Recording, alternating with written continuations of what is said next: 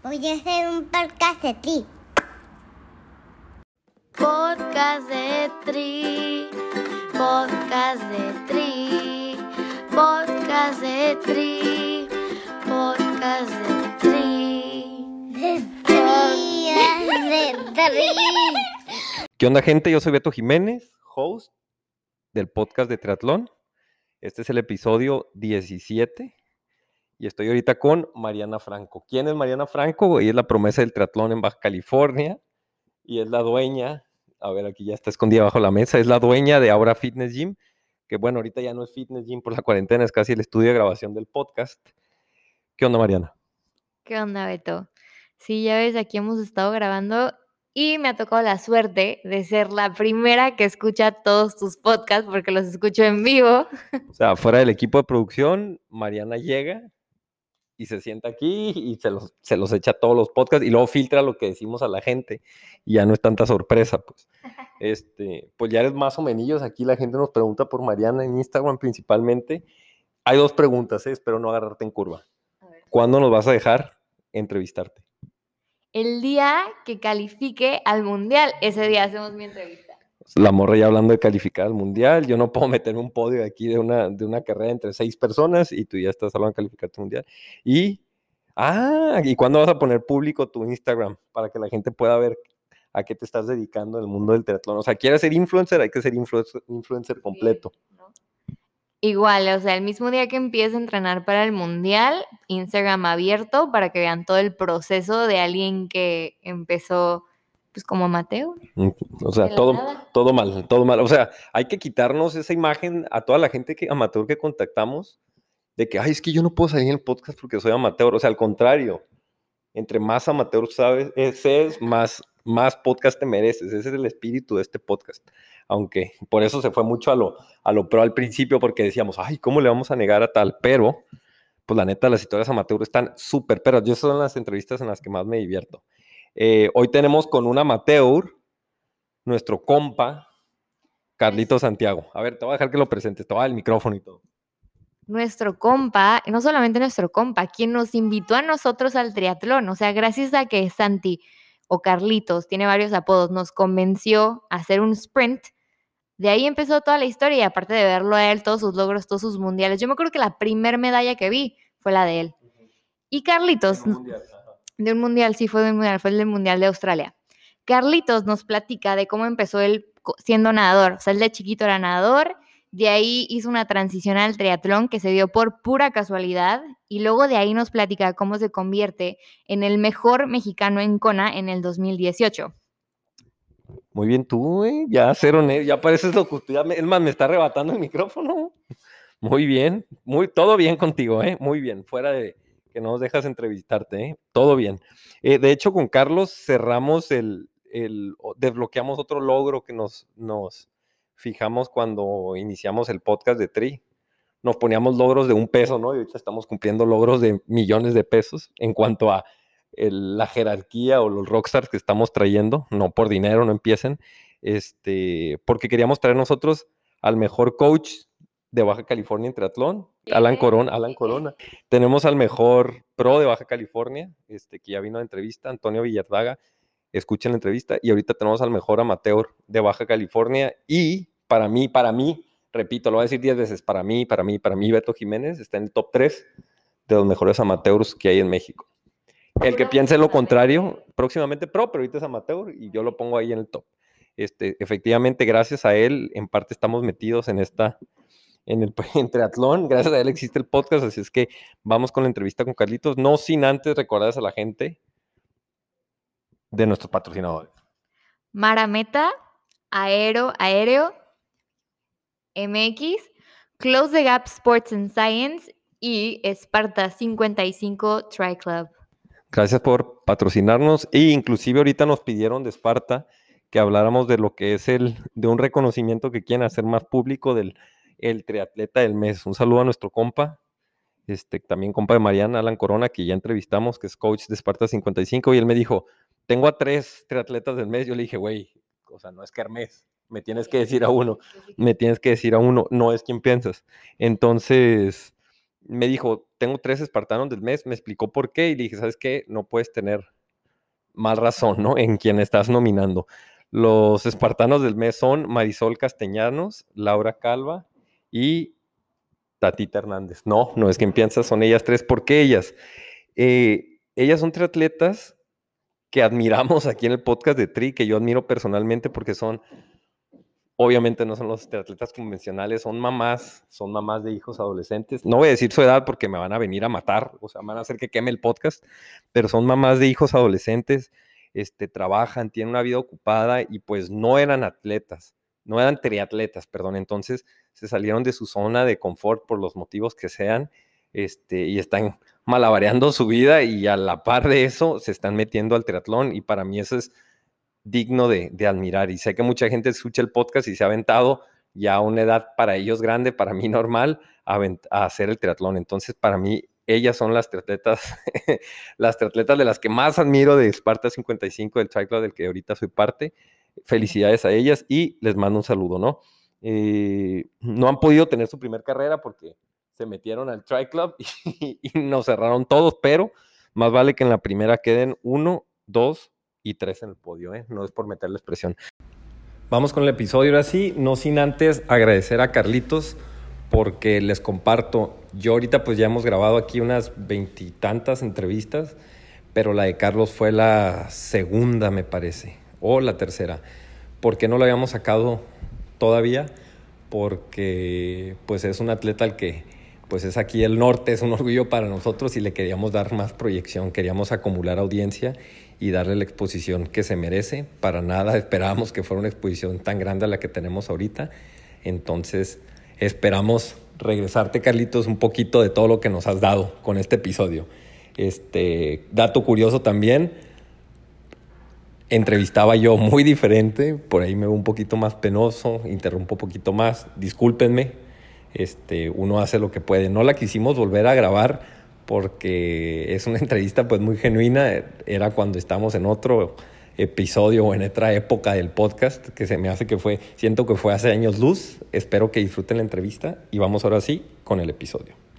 Podcast de Tri, podcast de Tri, podcast de Tri, podcast de Tri, de Tri, de Tri. A mí hija a clase de natación desde los cinco meses por la historia esa que cuenta tu mamá. Saludos a tu mamá, por cierto, de que decía que a, los, a ti a los cinco meses ya te tenía nadando, ¿no? Entonces yo dije, bueno, este morro es un atún en el agua, pues Adria, este, vas, ¿no? Este, platícanos de desde el morrito ese de cinco meses hasta que debutaste en Oceansat, ¿cómo se dio ese, ese proceso, pues? Sí, pues mira, yo este, empecé nadando, empecé a nadar a los... Bueno, empecé a nadar desde el año, ¿no? Desde el año mi mamá me llevaba a, clases de, natación, pero esas de curso de verano y cosas así. Pero hasta los ocho años ya lo tomé como más en serio de que ir diario, una hora diaria, todos los días, ¿no? Y yo pues mi sueño como mi... Lo que quería era entrar al equipo de natación, ¿no? O sea, yo nadaba de 4 a 5 y me acuerdo que el equipo nadaba de 5 a 7 y media. Yo quería estar en ese horario, ¿no? En el de 5 a 7 y media. Eh, entonces, la verdad, pues me costó mucho trabajo porque el talento como tal no lo tenía yo tanto, tanto. Más bien era, pues que le echaba ganas, ¿no? Y todo, pero todavía en ese momento jugaba fútbol, este, jugaba en la escuela, iba a jugar en las tardes, entonces no estaba como 100% enfocado a eso. Y yo creo que fue como hasta los 10 años que, que, dije, no, me gusta más la natación y quiero hacer esto, ¿no? Eh, al principio mi mamá me castigaba, eh, no sé, quitándome la tele o quitándome los juegos y para ese entonces mi castigo era no ir a nadar. Este, o sea, tan, tal fue el grado de... De, obsesión. Ajá, de lo que me gustaba a mí, que para mí era un castigo no ir a entrenar o no ir a nadar. Este, y hasta los 10 años, no, como hasta los 11, casi tres años después, me acuerdo que el profesor de natación Alejandro Torres, que fue mi primer entrenador formal de natación, me, me, pasó ya, ¿no? Al horario de, de 5 a 6, luego como que 5 a 6 y media y luego ya, ¿no? De 5 a 7 y media. Y pues fue, para mí, pues en ese momento era como lo máximo, ¿no? Como, como calificar a Kona.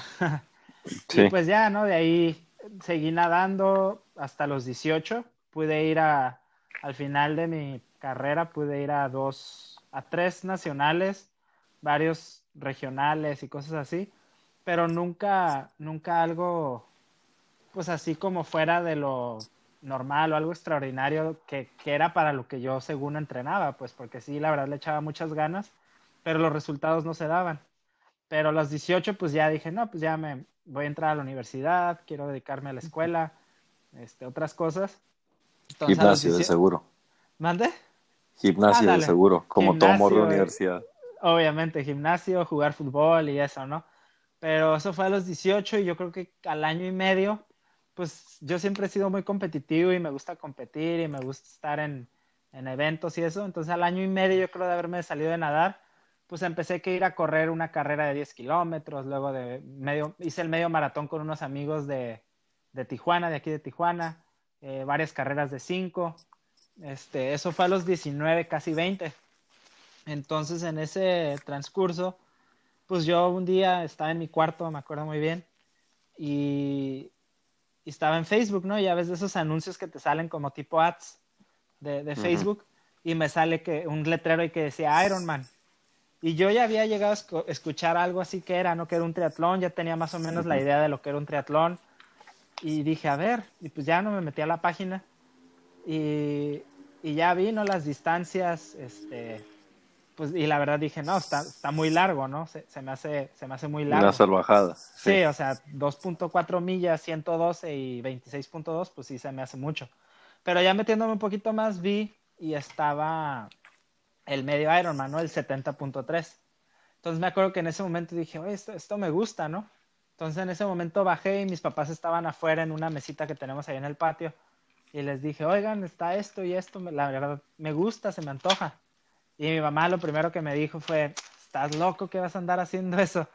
Este, y mi papá pues era un poquito más como que le gustaban esas cosas y, y me dijo, pues a ver qué es. Y ya nos metimos y dijo, pues, pues si hay uno por aquí cerca, pues vamos. Y ya le dije, pues hay uno en Oceanside. Y yo en ese entonces no sabía ni siquiera dónde estaba Oceanside. Y mi papá dijo, no, pues sí está aquí como un poco, un poco antes de Los Ángeles. Y le dije, ah, pues está súper bien. Este, y pues ya me, me, me inscribí. Me- ah, Ujú. fue- fue en agosto eso. Y dato curioso ahí, ese evento siempre se cierra a las horas de que se abre. Pero no sé por qué el destino, lo que sea, llevaba como dos meses abierto y no se había llenado. Yo creo que estaba esperando que me inscriba. O sea, no sé, son muchas cosas que ahorita que ya pasó mucho tiempo, digo, ¿cómo, ¿cómo pudo haber estado ese evento que es de los que más rápido se llena abierto? Pero bueno, son cosas que pues, el destino me quiso poner ahí y, y qué bueno porque me, ca- me cambió la vida.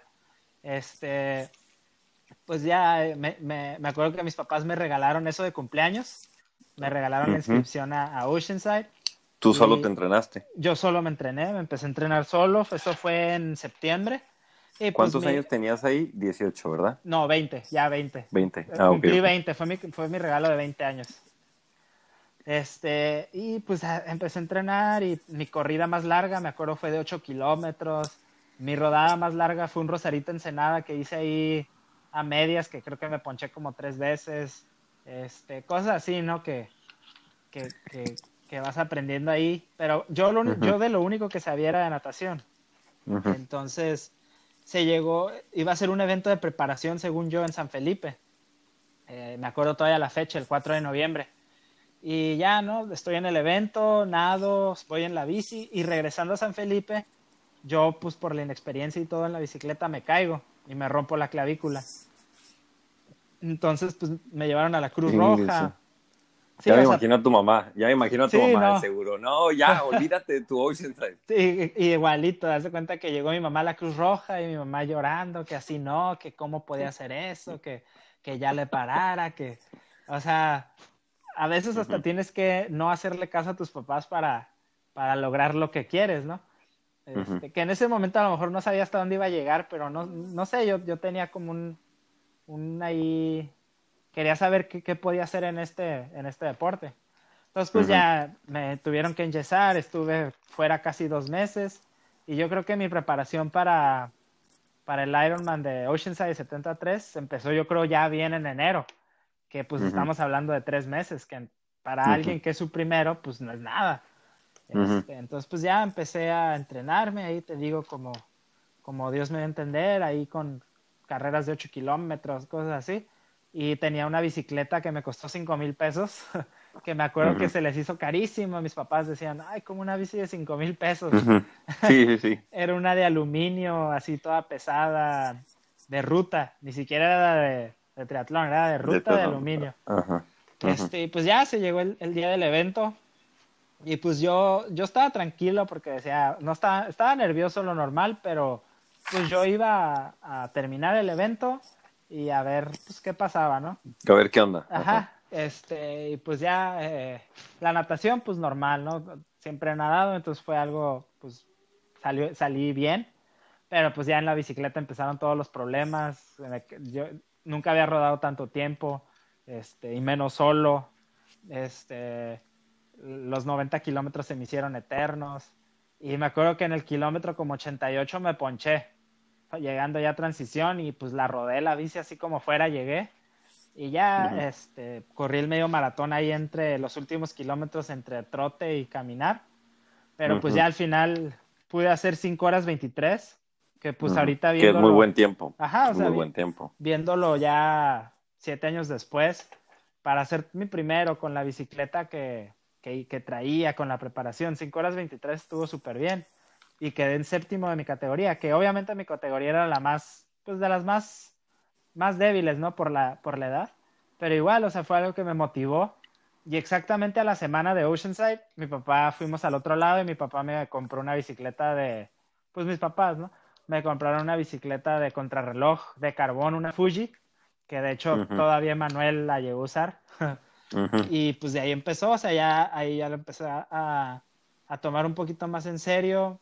Me conseguí un entrenador que es Julio César Castañeda, que fue el que me enseñó prácticamente a, a usar la bicicleta, a saber estar en ella. Y, pues ya. De Trillex, ¿no? De Trillex de Ensenada. Este, y- pues hasta ahorita, hasta lo que, hasta lo que, hasta donde estoy ahorita. Sí, porque hacer un, digo, para los que no saben, Oceanside 527 es, o sea, pudiéramos considerar un buen tiempo porque, digo, la bicicleta no es nada fácil. Tiene tres Sí. subidas que, pues digo, en México ningún 73 tiene subidas así. Y luego los últimos 15 kilómetros son, vienes desde el este hacia la costa con viento de frente. Sí, Y pues ya, y ya corres pegado al mar, pues que eso es un albur porque puedes salir con vientecito, nublado o a veces con sol, pues ya, de- ya depende mucho, ¿no? Pero 5.27 muy, muy, muy decente. Y luego ahí dices, bueno, ahí ni de cerca te quieres dedicar a eso todavía, ¿no? No, no, o sea, yo lo veía más como, de hecho, mi primer evento fue como, como un reto personal, pero a partir de ahí fue como, pues a ver, como agarrarlo un poquito más a la competencia, pues. Y ahora, ¿cómo fue ese proceso de ya llegar a TIX a decir, o en qué momento dijiste, ay, güey, pues sí me gustaría dedicarme a, a eso, pues? Sí, fue, yo creo que el cambio que, que dije, ok, sí, sí traigo, fue en el 2015, fue en, en Oceanside otra vez, fue dos años después. Hice Ujú. cuatro, 4.24 en Oceanside y me acuerdo que ese año nadé en 25 algo y corrí en 1.20 algo, 1.20, Dios 1.21. Ajá, Dios bendito. entonces Sí. yo comparaba mis tiempos con los profesionales y mi natación y mi corrida estaban en un top 15, top 20 de, pro- de pro, o sea, era, era un tiempo que, que, que eran buenos y pues lo que sí me hacía falta era, era el ciclismo. Pero decir, Ajá. ok, trabajando y más por la edad que tengo, pues puedo llegar a, puedo llegar a eso, ¿no? Entonces yo Ajá. creo que a partir del 2015 fue cuando dije, ok, sí quiero ser profesional, quiero hacer unas cosas antes de ser profesional, que era ir a mundiales de medio y a Kona, pero sí quiero ser profesional, o sea, sí es algo que quiero buscar en unos años. Ujú. Y a partir de ahí ya te empezaste a calificar ahí en el Super Frog, en uno que otro empezaste. Fuiste a dos, tres, a tres mundiales, ¿no? Ya de 73. Sí, fui a tres mundiales de 73, calific- mi primer mundial que califiqué en el eh, de 73 fue en, en el Super Frog del 2015, califiqué a Ujú. Australia Luego en Ecuador califiqué al Mundial de Chattanooga. Ah, no, no es cierto. A Chattanooga califiqué en Oceanside del 2016. No, 2017. Y, a, y a Sudáfrica califiqué en Ecuador en el 2017. Y, y Sudáfrica fue en el 2018. Esos fueron mis tres mundiales de, de medio que, que he podido estar. ¿Y en qué quedaste en cada uno de ellos? En el primero, que fue 18-24, quedé en catorceavo. En el, en el 2017, que yo creo que ha sido mi peor año como atleta, a lo mejor yo creo que hasta peor que el pasado, fue, fue en Chattanooga, quedé en 39, algo así.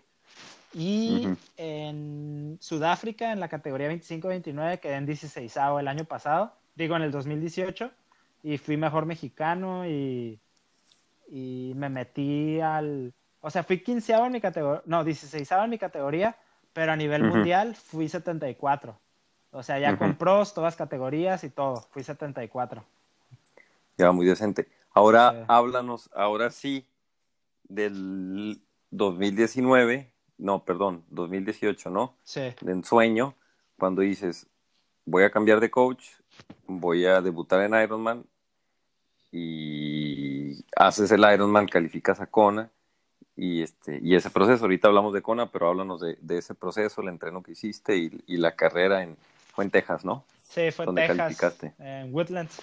Sí, este, bueno, en el 2017 yo solo, bueno, yo ya había, me había inscrito a un, a un completo en, en el 2015, pero hablando con mis papás, con mi entrenador en ese entonces que era Julio, también me acuerdo Mauricio Méndez me aconsejó en ese tiempo, me dijeron, no te conviene ahorita hacer un completo, o sea, estás todavía estás verde, este, todavía estás chico, o sea, si quieres una carrera en esto, espérate un poquito más.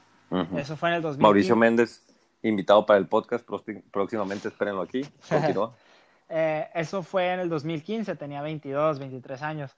Entonces en el 2018, que acaba de cumplir los 25, 26, este, dije, en el 2017, poquito antes del 18, dije, no, ok, en el 2018 sí quiero aventarme ya ahora sí mi primer completo. Creo que ya, este, ya traigo dos, dos mundiales de medio, ya llevaba como, como ocho o nueve medios, medio Ironman, este, ya traía una base de entrenamiento que yo, yo sentía que ya podía hacer bien las cargas para un completo. Entonces, eh, como en noviembre me inscribo al Ironman de Texas eh, para el otro año, en, que era en abril. Y yo en enero me, fui, me fui a vivir seis meses a Torreón. Entonces en ese... Y ahí metiste todo el bloque. Sí, allá hice todo, todo el entrenamiento. Eh, en ese transcurso de esos seis meses, pues me cambié con un entrenador que, que es de allá de, Torreón, que es Joaquín Pereda de, de MX, que fue, sí, Julio me enseñó a subirme a la bici, como cosas más tácticas y de técnica en el triatlón. Joaquín me enseñó, yo creo, a entrenar un poquito más allá de, del dolor, ¿no? Como eh, o sea, había días que decía, güey, no manches, o sea, ayer hice esto y hoy me pones eso y me decía, sí, ¿qué tiene? O sea, eso toca, eso sigue. Y, Dale. y, ahorita, ajá, o sea, ni modo. ¿Quieres, hacer, quieres lograr lo que quieres, pues ni modo, tienes que hacerlo. Y, que es ahorita algo que todavía traigo muy, muy, muy presente y eh, eh, he sacado entrenamientos que dices, no manches, si no traes esa mentalidad, no, no, podrías, no podría hacerlo. Pero bueno. Aparte como, como que ayudó el clima, ¿no? Porque digo, el clima de Torreón y ese de Texas pues casi igual, ¿no? Un poco más seco. Sí, y aparte también la ruta en las rutas en donde entrenaba eran muy similares, plano, plano, plano y sin vueltas ni nada, o sea, ya Torreón es planísimo. Entonces, pues te digo, todo el entrenamiento de enero a abril lo hice allá en, en Torreón. Fue una preparación muy, muy buena. Y, y pues pude, al principio, obviamente siempre tenía el, sueño de ir a Kona, ¿no? Pero siempre decía, o sea, quiero ir a Kona, pero ahorita mi plan es, es terminar, pues terminarlo bien, sentirme bien y ver qué pasa después. Medirme, ¿no? Decías, me acuerdo. Ajá, ajá, medirme, ver qué onda, y más porque de los que iban al, al, a Texas, estaban inscritos, bueno, compitieron, el que un año antes, o sea, en el 2017, había quedado en séptimo y también el que había quedado en tercero. O sea, el que había quedado en tercero a nivel mundial en, En Kona. En Kona, hablas. ajá. Sí, sí, sí. Entonces decía, no, pues la verdad es- está difícil competir con ellos y más que ellos ya llevan, este, ellos, cre- creo que el que habían quedado en tercero lleva como 15 Ironmans, algo así, o sea, experiencia ya trae de más. Este, entonces yo decía, ok, quiero ir a ver cómo ando. Pero pasaban los entrenamientos y, y decía, hablando solamente con Joaquín, no, no, no le decía a nadie más, decía, la neta, tengo, tengo oportunidad, o sea, viendo mis números, viendo lo que estoy corriendo, lo que estoy rodando, pues tengo oportunidad de pelear por un slot y de, y de ir a Kona, ¿no?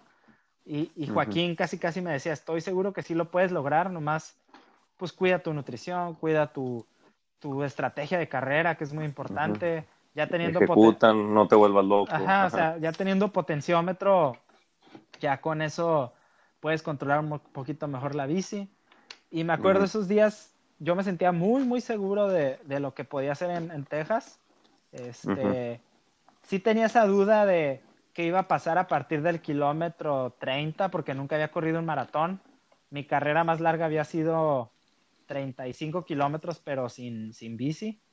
Entonces sí Ujú. tenía esa duda de, de cómo iba a responder mi cuerpo después de a lo mejor seis horas y media de estar compitiendo. Pero Ujú. pues era algo que, que pues para eso, para eso era esa competencia, ¿no? Para ver qué pasaba y de ahí empezar a trabajar en hacer algo mejor. ¿Y Eh, cómo estuvo la carrera ya? ¿Llegaste?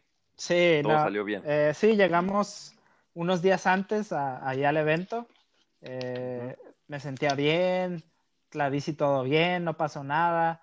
Eh, ya el, el día del evento, en la mañana, pues obviamente sí estaba nervioso. Fue mi entrenador y un amigo, Julio, con el que me quedé a, Julio de Torreón, con el que me quedé a vivir allá en Torreón. Fueron a verme. Este, entonces. Tu papá ya andaba también. Mi ¿no? papá, mi papá ahí andaba. Estaban los tres, ¿no? Mi papá, Julio y Joaquín. Y. y pues ya, ¿no? El día del evento, antes en la mañana le, hablé- le marqué a mi mamá y ahí todavía se me salieron como unas lagrimillas como que de la emoción y, de, y a mi novia también.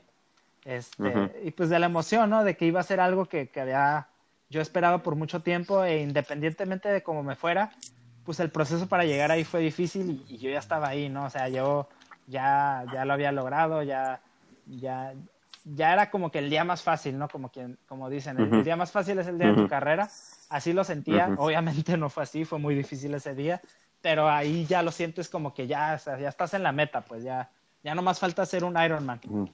Este, Cuando tú te bajas a correr, bueno, va- vamos ya a la, a la carrera, ¿no? Ajá. Tú sales del agua, te dicen en qué vas, en qué estás, o te enteras ya hasta que estás corriendo, o... No, yo, Ah, ajá, háblanos primero del agua, pues. Ajá, Vamos empezamos a nadar y yo no salí tan tan enfrente, yo creo que salí como tres minutos después del primero.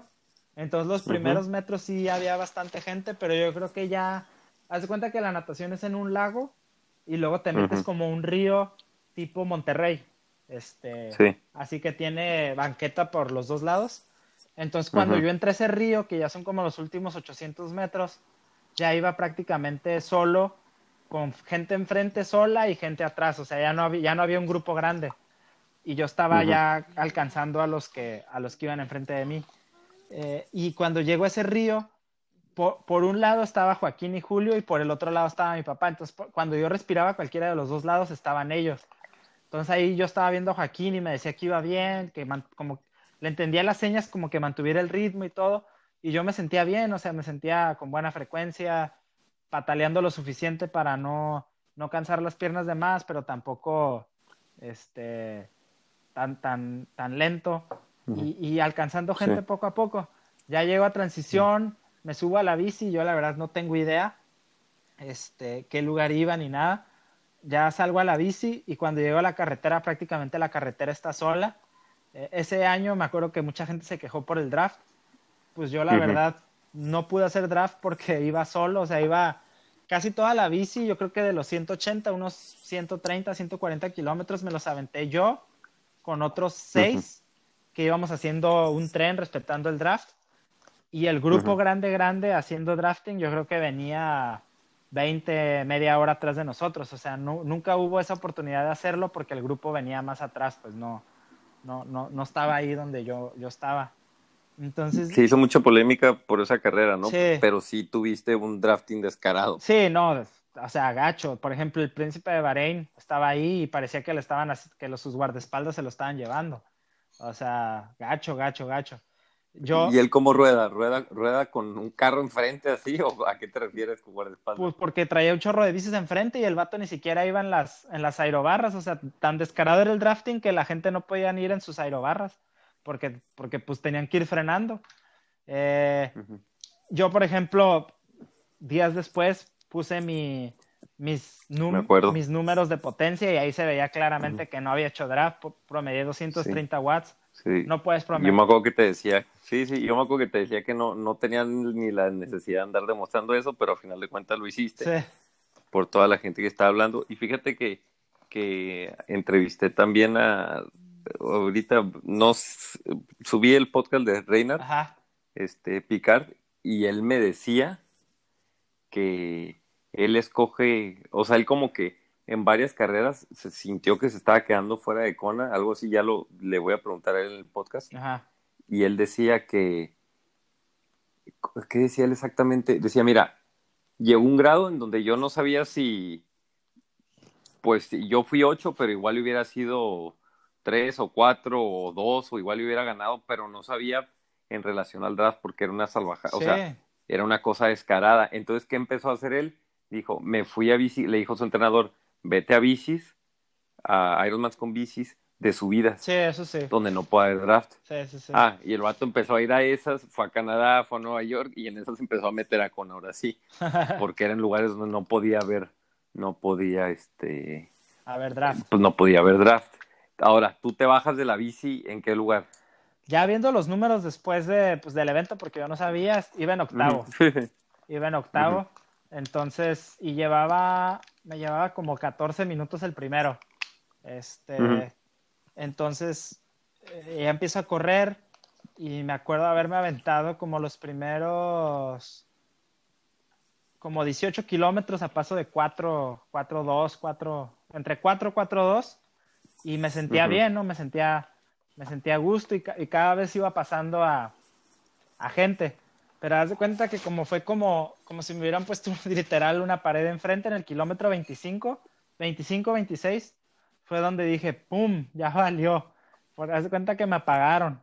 Ya, ya Ujú. físicamente ya no traía, mi ritmo ya se había subido como a 4.15, 4.20. Este, Uy, qué alto, bueno, sí. o sea, ya, ya, ya, yo ya me sentía vacío.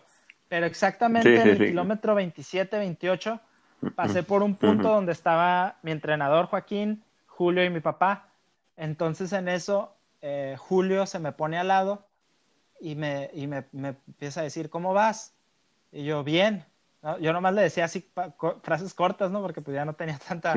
Tú ahí pensabas que ibas en lugar 20, o no no, ya ni idea, ya, ya ni idea. Yo, llegas a un punto... Ni pensabas en Kona. Ajá, lle- llegas a un punto que si vas a Kona o no, te vale. O sea, tú ya lo Te que vale. quieres es llegar, acabar, terminar y estar, Y ya. estar bien.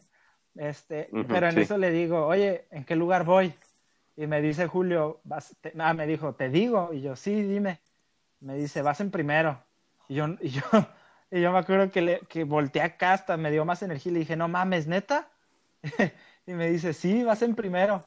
Y yo, ok. Y me dice, y cada vez le va sacando un poquito más al de segundo. Dice, cuando tú te paras, el de segundo también se para. Porque yo para ese entonces ya estaba empezando a hacer una ahí como estrategia que me paraba en cada punto de hidratación, caminaba el punto de hidratación para hidratarme y nutrirme bien. Y entre punto de hidratación y punto de hidratación trataba de mantener un paso estable, rápido y que, que me llevara, ¿no? Entonces, parecía que eso mismo estaba haciendo el de segundo. Entonces me decía, tú síguele como vas, tranquilo y, y- y vas bien. O sea, le llevas entre 3, 4 minutos de ventaja. Y yo, va, va, va. Y pues ya, este, seguí el evento, eh, kilómetro 30, kilómetro 35. eh, y, y, pues no, no se me acercaban, ¿no? no se me acercaban. Y llegué al kilómetro 38 y y paso por una como medio pendiente así chiquita de como 10 metros y me da un calambre acá Ujú. atrás en el femoral. Y me paro y yo, ¡ah! Acá me, pero me dolió gacho, gacho. y se me, se me acerca como un chileno o algo así, me dice, venga, vamos, vamos, ¿qué te falta? ¿Una vuelta? Y le digo, no, me faltan cuatro kilómetros, porque una vuelta era de 14 kilómetros, entonces él pensaba que me faltaba terminar esa vuelta y otra, porque casi todos... Sí, la otra. La mayoría, como todo mundo. la mayoría le faltaba eso, ¿no? Pero no, o sea, ya no faltaban cuatro kilómetros. Y no me acuerdo qué dijo, así como que no manches, o sea, no, no me acuerdo y me dijo, venga, vamos, vamos. Y ya como sea, este, le seguí. Llegué al kilómetro 40, donde era como la última vuelta en U. Y ahí otra vez como que sentí que me quería dar el calambre. Y entrando, das cuenta que son tres vueltas. Y ya que terminas las tres vueltas, es como un caminito de como un kilómetro para llegar a meta.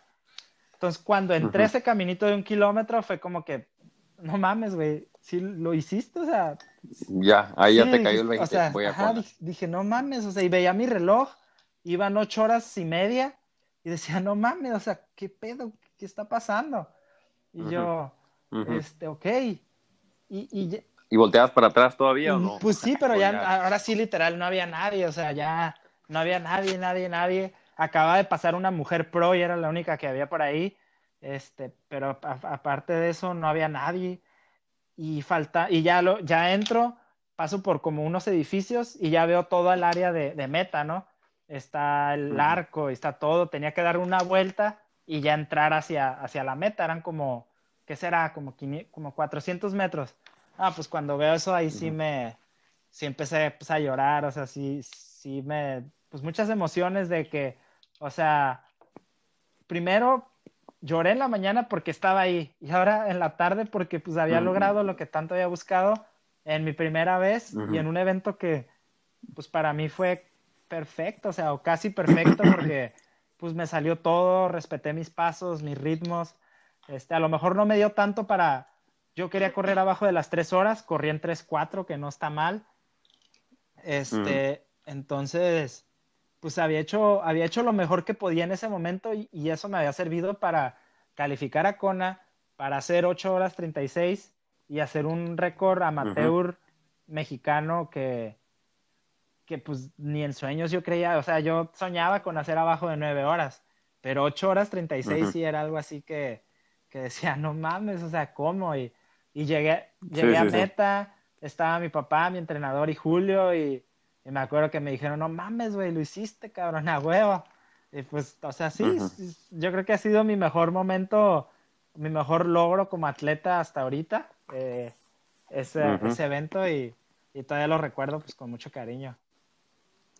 Ahora, ese evento, pues obviamente ganas el Age Group, es calificación automática Kona.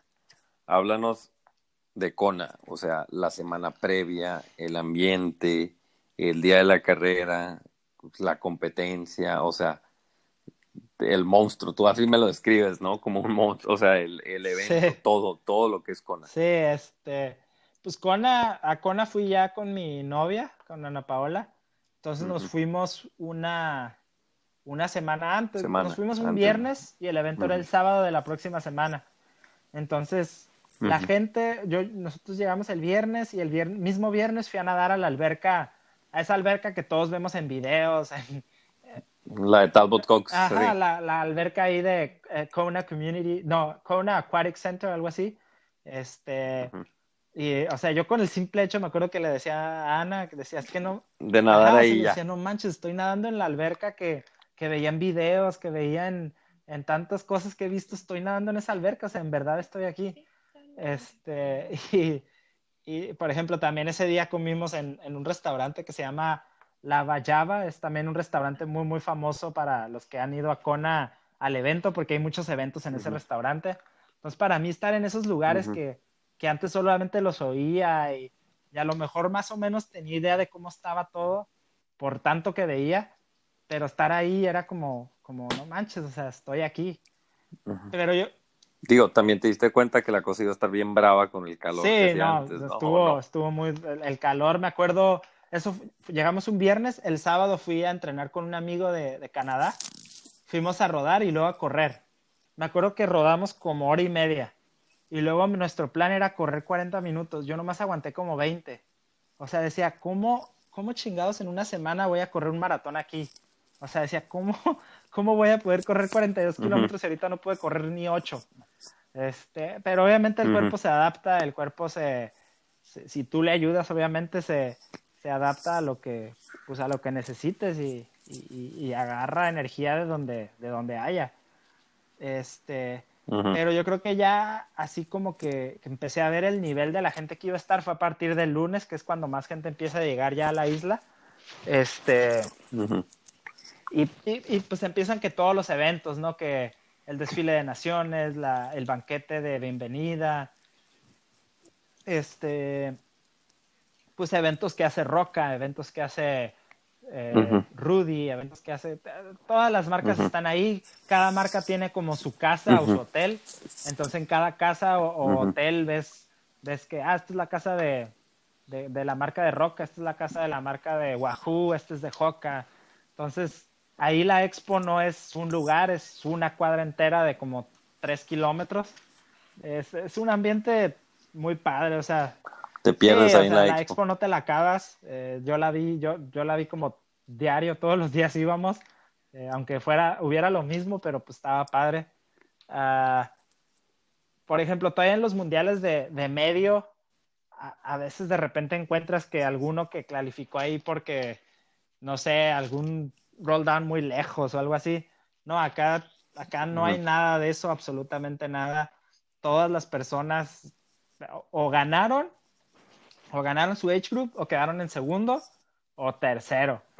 en, eventos muy fuertes, tercero, pero, pero no más. Este, no, no, aquí no sueltan los, los slots ni nada.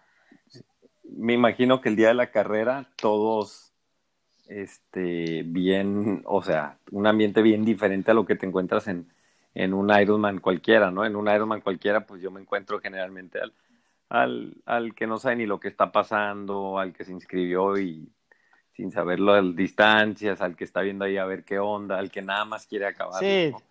Y en Kona, pues te encuentras a puro vato que va a ganar.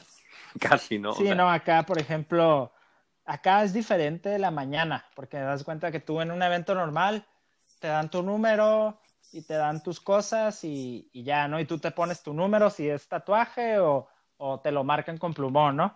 Acá eh, tú llegas en la mañana de la carrera y está la gente en las carpas y, están por números, ¿no? Más o menos, del 1 al, al 500 aquí, del 501 al acá y así, ¿no? Este, Entonces, ellos, los voluntarios, te ponen el número, te ponen el número y, mientras te estás poniendo el número, pues hay música de fondo y todo, pero la verdad es un silencio así como, como entre nervios, este, miedo. Cada quien metido en lo que tiene que hacer, ¿no? como dices que, el primero que va, no, no, no, aquí sí todos están muy, pues, un ambiente muy, muy tranquilo, pero tenso, ¿no? O sea, sí se siente la tensión. Este, también después de ahí te pesan, te pesan para, pues, yo creo para ver si está todo bien de salud. Y ahora sí, ya no pasas a transición. Igual en la transición muy poco ruido, de repente hay alguien que se ríe, pero más que por nervios, más que de risa es por nervios. Este, y, ya que dejas todas tus cosas, puedes irte como a un, un, este, una playita que está como medio escondida y ahí esperar a que, a que te toque. Este, y, y, y ese transcurso, pues de, cuando, porque los pros salen como media hora antes, entonces en cuanto salen los pros, pues ya sientes así como que la, adrenalina de que en cualquier momento, pues ya te toca, ¿no? Entonces ya, dicen, faltando como 10 minutos, ya los hombres, 10 minutos para salir, entonces ya vas y te metes a, ahí a Dig Me Beach, a la playita de donde sales. Este, y, y, pues ya, obviamente calientas un poquito, ahí sí hay un poquito más de chance de calentar porque para llegar al lugar en donde empieza, empieza, hay que nadar como unos 80 metros, 100 metros. Entonces tienes ese como tramillo de chance para calentar. Entonces yo, pues entre mi novatez en el evento y los nervios y todo, pues me puse hasta enfrente y cuando me di cuenta estaba enfrente en medio, o sea, en el peor lugar que puedes estar en, un, en una salida masiva como es en Kona, pues que no es por grupos, ni que es por oleadas, ni por Rolling Star, ni nada. Este, entonces cuando salen, pues es un, me acuerdo que fueron los mil, pues son 3.8 kilómetros, pero los primeros 1500 Sí. metros fueron los más dolorosos de mi vida. O sea, decía, ¿cómo voy a aguantar todavía ocho horas y media compitiendo a este ritmo? O sea, ¿cómo, cómo lo voy a hacer? Pero porque todos están dando Sí, con puro todo. golpe, se- puro codazos, golpe, codazo, no ves nada, no ves absolutamente nada. Yo me acuerdo poder ver el mar así azul, no espuma, hasta ya después de darle la vuelta al barco, que es como a los 2.3, 2.4 kilómetros, no sé, 2 kilómetros por ahí. Hasta ese Sí. momento, Sí, El barco es, el barco es una referencia que ponen siempre en Kona, ¿no? Estacionan un barco en lugar de una boya y es ajá, donde todos ahí llegan ahí a, pues Ajá, a dar la hay- vuelta. Hay que darle ¿no? la vuelta al barco en vez de. Obviamente sí ponen boyas, pero pues de los helicópteros o en la tele se ve mucho más el barco.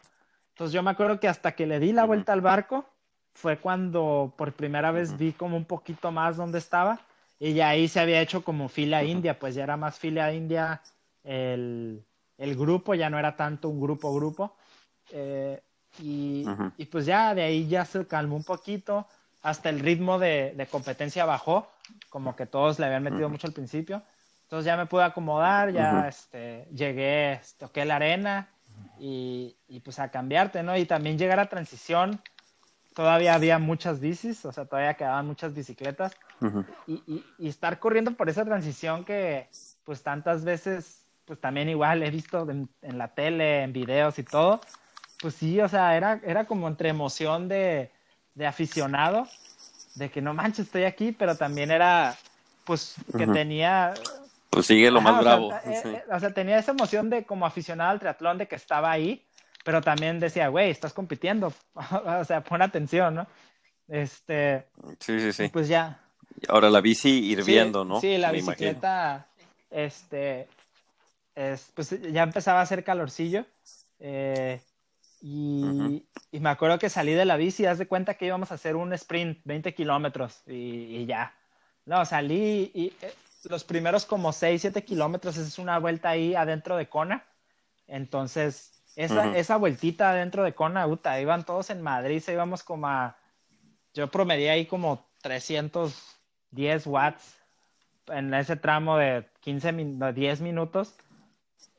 ¿Y ya está presupuestado? Pues te no, me, entre que me calenté y pues porque todos iban igual y dije, pues no me puedo quedar. Pero igual, o sea, pasó como en la natación. Al principio todos le meten y luego ya poco a poco te vas acomodando. El, el tramo a, a Hawi prácticamente, porque das cuenta, la ruta es sales de Kona, llegas a Hawi, Ujú. Hawi está hasta la punta de la isla y regresas por la misma carretera a. Kona.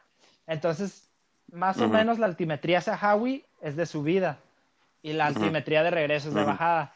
Entonces la subida sí estuvo, o sea, la ida estuvo pesada, pero el regreso, el regreso estuvo, o sea, la ida estuvo pesada por dos cosas, por la subida y porque tenía que irme cuidando mucho Ujú. de, había varios grupos, o sea, sí se formaron grupos de bicicletas, entonces yo no quería pegarme a los grupos, pero ya de regreso como que todo eso se deshizo y pude, me vine prácticamente los 80 kilómetros de regreso, me los aventé con yo y un australiano, solo los dos, haciendo cambios, respetando el drafting también. Y, y este, y ya, ¿no? Llegué a transición, ahí también estaba buscando, pues era el mejor mexicano, había sido el mejor mexicano en, en Sudáfrica un mes antes, entonces quería ser el mejor mexicano. Y solamente a- enfrente de mí estaba Jorge Fuentes, George, un amigo Sí. de Ciudad de México. Este. Y exactamente entrando a transición lo alcancé, porque ya no Lle- llegamos de la bici Ujú. y salimos a correr al mismo tiempo los dos. Y me acuerdo haberle dicho a, a. George, le dije, oye, güey, si planeamos correr el, el maratón juntos, no nos sale.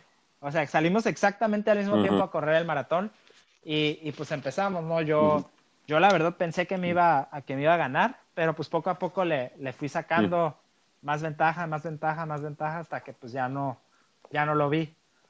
Este, pero, ajá. ¿Y, y, eh, cuánto, cuánto fue el tiempo total? Eh, en mi natación fue de 53 minutos y la bicicleta fue de 4.45, creo. sí, no, pero el tiempo total ah, de todo, todo el Ironman fue 9 horas 12.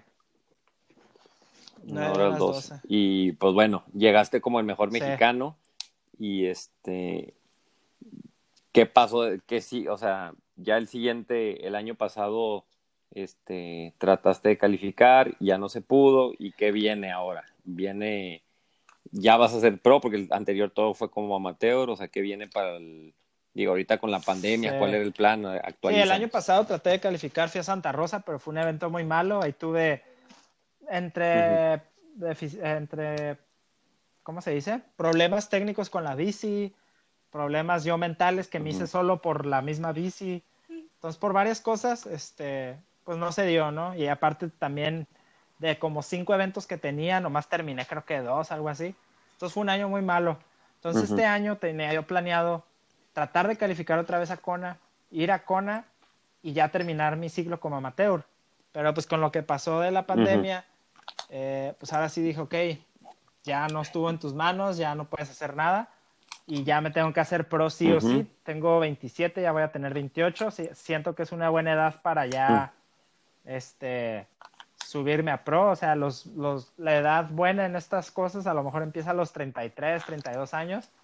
Entonces siento que, pues si ya llevo cuatro años como pro para esa, para esa edad, pues voy a tener ya algo de experiencia para poder luchar por calificar a campeonatos mundiales, algo así como pro. Entonces, este año ya lo que me queda o lo que pienso hacer es hacer los medios que pueda cuando ya pues, se levante todo esto de la contingencia. Eh, y si sí se hace, pues ir al Mundial, ya estoy calificado al Mundial de Nueva Zelanda, califiqué en Los Cabos el año pasado. y, de 73. Entonces tratar de hacer un, buen papel ahí y, ya cerrar mi ciclo como amateur y empezar el próximo año como, como profesional. Este... Ok, ok. Háblanos también ya para cerrar de, este, tienes ahí otro proyecto paralelo, ¿no? Relativo a tu Tri Club. Sí, eh, bueno, yo empecé, empecé como entrenador. Yo empecé como entrenador no tanto por porque hubiera estudiado un curso o, o, algo así, sino fue más bien por como que la gente se me acercaba y me decía, oye, entrenas gente, y yo, no, pues todavía no, pero sí me gustaría, ¿no? Entonces así fue como con varias personas hasta que dije, pues sabes qué, voy a, pues voy a hacerlo bien, ¿no? Voy a hacerlo ya en serio. Y empecé a entrenar ya un grupo en el 2019. Pero en diciembre del 2019, eso fue en enero. Pero en diciembre del 2019 dije, no, pues ya, ya lo quiero hacer bien, ya lo quiero sacar, ya tengo certificaciones, ya todo. Este, entonces ya, ya puedo, puedo hacerlo de mejor forma, ¿no? Entonces aparte estudié nutrición, soy nutriólogo y tengo eh, diplomados en nutrición deportiva. Entonces, pues estoy muy, estoy tratando de meterme mucho en el área, ¿no? Entonces empecé. Sí, la transición natural. Aunque te, aunque te recuerdo que tu debut en el como entrenador fue en el 2000, fue hace dos años antes que eso, en Con 2017. Ustedes, ¿no? fuimos los, las ratas de laboratorio que no sabíamos ni qué estábamos haciendo. Bueno, 2016 estamos, no sabemos ni qué estamos haciendo. Y este, elegimos al Carlitos. Oigan, pues ahí, pues dinos hay más o menos qué hacer. Pues obviamente, pues nosotros éramos súper, súper novatos. Y nos, me acuerdo que te dije, ay, Carlitos, ¿sabes qué? Me inscribí un Ironman, ese ahorita en tres meses. Y tú, ¿qué? Sí, me acuerdo. y aún así, o sea, yo sé que hasta tu mamá me estaba supapeando, ¿no? Y a final de cuentas, pues, este, este, vea lo, ah, digo, a lo que ha llegado ahorita, ¿no? Pues bueno, Carlitos, la vamos a dejar ahí. Te agradezco un buen tu tiempo. Este, la paciencia, pues porque al principio tuvimos problemas técnicos en la grabación y todo. No pasa nada. Este, salúdame a tu, salúdame a tus, a tus papás. Al final de cuentas, pues te agradecemos, te agradezco porque indirectamente, pues tú tú invitaste a Manuel y a Alan al triatlón y ellos fueron los que me jalaron a mí, entonces gracias a ti porque estoy en esto y pues con esta entrevista ojalá te pueda devolver algo. Gracias, gracias. De lo que me, de lo que mandaste. ¿Algo más que quieras agregar? Este, pues nada más, o sea que pues, ahí tengo mi, proyecto, como dices, mi equipo. Si lo quieren buscar, se llama Tiki Triathlon and Sports Nutrition. Este, espero poderlo crecer ya que ya voy a salir de, ya voy a terminar con la escuela, entonces pues ahora sí a dedicarme 100% en eso y porque es mi negocio, ¿no? Es, lo quiero tratar como tal. y, y, pues el año que viene ya, ahora sí como profesional y tratar de representar a, México lo mejor que pueda en los eventos que vaya, ¿no? que es- va a ser un orgullo. Ok, sale pues Carlito, pues. Pues muchísimas gracias, nos estamos viendo y este, ya ahorita que termine esto, pues para vernos ahí en qué entreno nos Sale, encontramos. vale, muchas Sale, gracias, pues. Beto. Ahí estamos. Bye, bye.